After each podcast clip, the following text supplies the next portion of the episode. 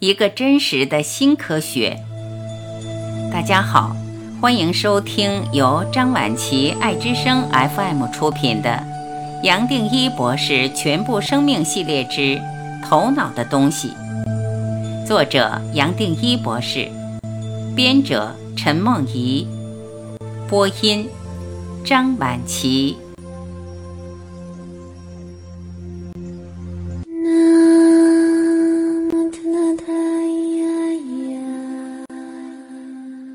十四，人生的意义，什么意义？我相信读到这里，很多朋友会很失望，认为这样子人生就没有目的，没有什么地方可以追求。我会安慰这些朋友。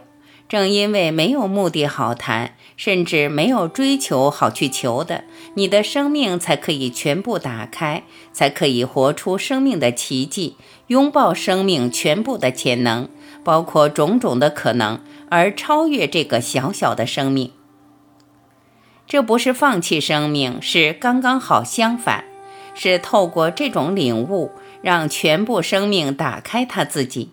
而这种打开比我们想象的还更不可思议，所以我在这里要再一次强调，为什么人生没有什么意义好谈。很多朋友会认为，人生的目的就是要找到生命的意义，才值得活一辈子，甚至会想用修行找到答案。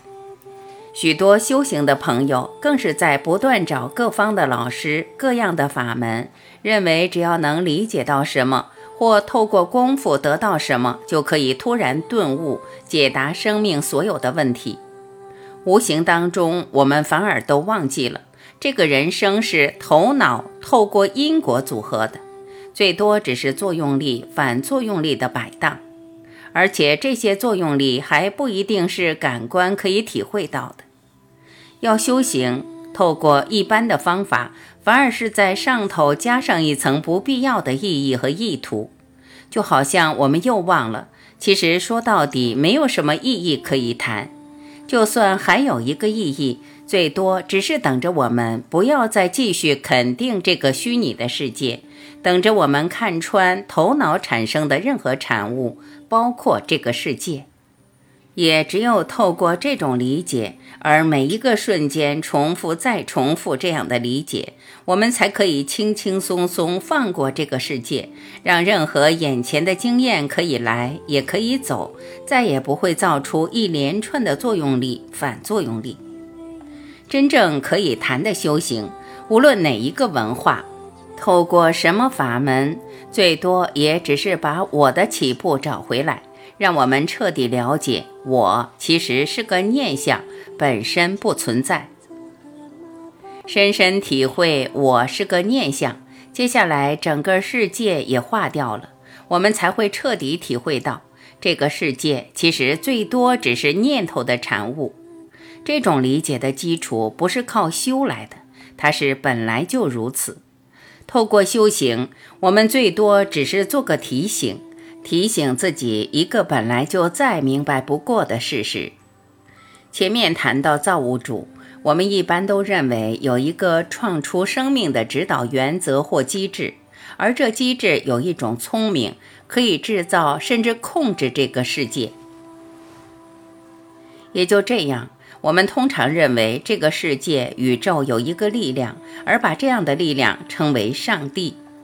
我们会认为这个上帝是优先于我们，而且他的力量是在我们外头，比我们远远更强大，带着我们走。但是我们从来没有想到，就像前面提到生命没有意义一样的，其实并没有一个指导原则带着我们走，也没有由这样的指导原则造出来的世界。只要还讲得出来这样一个机制、一个指导原则，其实还是头脑的产物。一个人走到最后，自然会发现什么都没有，最大的力量反而是自己，真正的自己，绝对的部分。如果这部分可以称为上帝，也就是他。这样子，一个人会发现，全部都是念头的世界。其实没有人想害我们。也没有人要刻意欺负我们，带来麻烦或是造出阻碍，全部都是自己的头脑在分别区隔，是我们分出什么是好，什么是坏，倒没有想到一连串的区隔，二元对立也就跟着出来了。毕竟，如果我们认为有个东西或上帝在制造一个世界，那么当然也就有天堂，还有地狱。就连修行也还是二元对立的产物，是我们认为自己跟宇宙、跟全部是分开的，才会想透过修行把自己找回来，也自然造出一连串说明和练习来表达这些不必要去找的真实，还想在其中找到意义。一个人体会到这一点，自然会发现，全部生命系列，包括这本书所讲的，其实都没有什么意义可以谈，不会透过它让你理解什么东西，甚至事实又是刚好相反，最多是透过这么多的字句和论述，你突然体会到，这个人间没有一个东西可以带给你幸福、快乐、爱、宁静，甚至没有一句话。一个系统，一个法，可以帮助你找到这些。这些本来就是你自己，你也从来没有离开过它。甚至连我在这里说一切都是头脑的东西，可能最多还只是一个比喻。比较正确的表达应该是：一切都在你心中，或是一切都是从你延伸出来的。你这一生想找的全部，其实已经找到了，它就在你心中，等着你肯定它。就连全部的外在，这个完整的世界，这一生可以体验的点点滴滴，包括任何头脑的产物，都是从你心中投射出来。我用各式各样的方法切入，最多只是表达这些重点，只怕你我还是听不进去。我才不断地试着用不同的方式来强调。其实我讲的这些你老早都懂，我才会在集体的失忆指出，我们只是忘记了。然而一想起来，也立即就懂了，没有什么损失，也没有耽搁什么时间。毕竟时间本身就是头脑的产物。之前提过。我们人活在一个局限的框架，还有一个远远更大的层面，我们称为一体或绝对，在完全不同的轨道。所以，虽然我们头脑建立世界，但我们透过头脑跨不出去，两个是不同的意识层面。颠倒的是，绝对的层面本来就有，从来没有没有过。我们人类还没有出现，它就有。人类消失了，也许几百年、几千年，甚至几万年、几亿年后，它还是有。但是我们只要一开口，比如我前一句里用有，或再讲究一点说存有，本身已经把它限制了。我们用头脑，最多只能试着去描述它，稍微做一点解释。然而，只要把它的意思一定下来。我们其实又把它落在人间的框架。如果真的要描述，最多只能讲是我们没办法理解的。